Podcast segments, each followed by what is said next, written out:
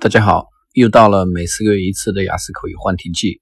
那么从二零一九年一月份的第一场考试开始呢，将会有百分之三十到四十的题目呢陆续出现在雅思口语考试的题库当中。当然，很多同学都非常害怕自己在雅思考试的过程当中呢碰到了自己没有准备过的新题。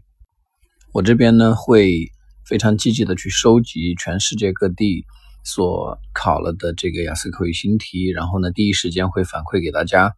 对于一些比较难的题目呢，我也会在喜马拉雅平台上面发布一些，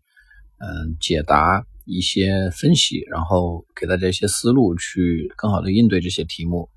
如果对于这些题目的应对感觉到还不是特别自信的话呢，同学们可以添加我的个人微信啊，我的个人微信呢就是彭百万的全称，彭百万的全拼 P E N G B A I W A N。如果觉得一直以来我所发布在喜马拉雅平台的这些音频有帮助到大家的雅思考试的话呢，也麻烦大家动动手指帮我点个赞，谢谢。